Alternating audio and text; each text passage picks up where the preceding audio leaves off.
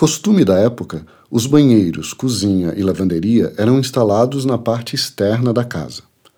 Além do receio de colocar a casa em risco permanente de incêndio, pois se cozinhava em fogões de lenha, outro objetivo era manter a casa livre das interferências das águas sujas provenientes do banheiro e da limpeza em geral.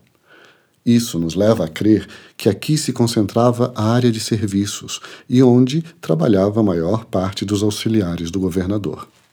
Observe as tesouras em madeira maciça no teto, elemento original da época, que foi tratada e mantida aparente como registro histórico. Hoje, pensando no seu uso para recepcionar eventos, o forro recebeu tratamento acústico.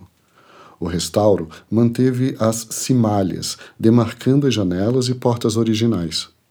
As quatro janelas instaladas são novas e guardam as características originais na face externa da casa, mas na parte interna acrescentou-se um quadro metálico, que deve permanecer fechado com vidro laminado para garantir a vedação acústica.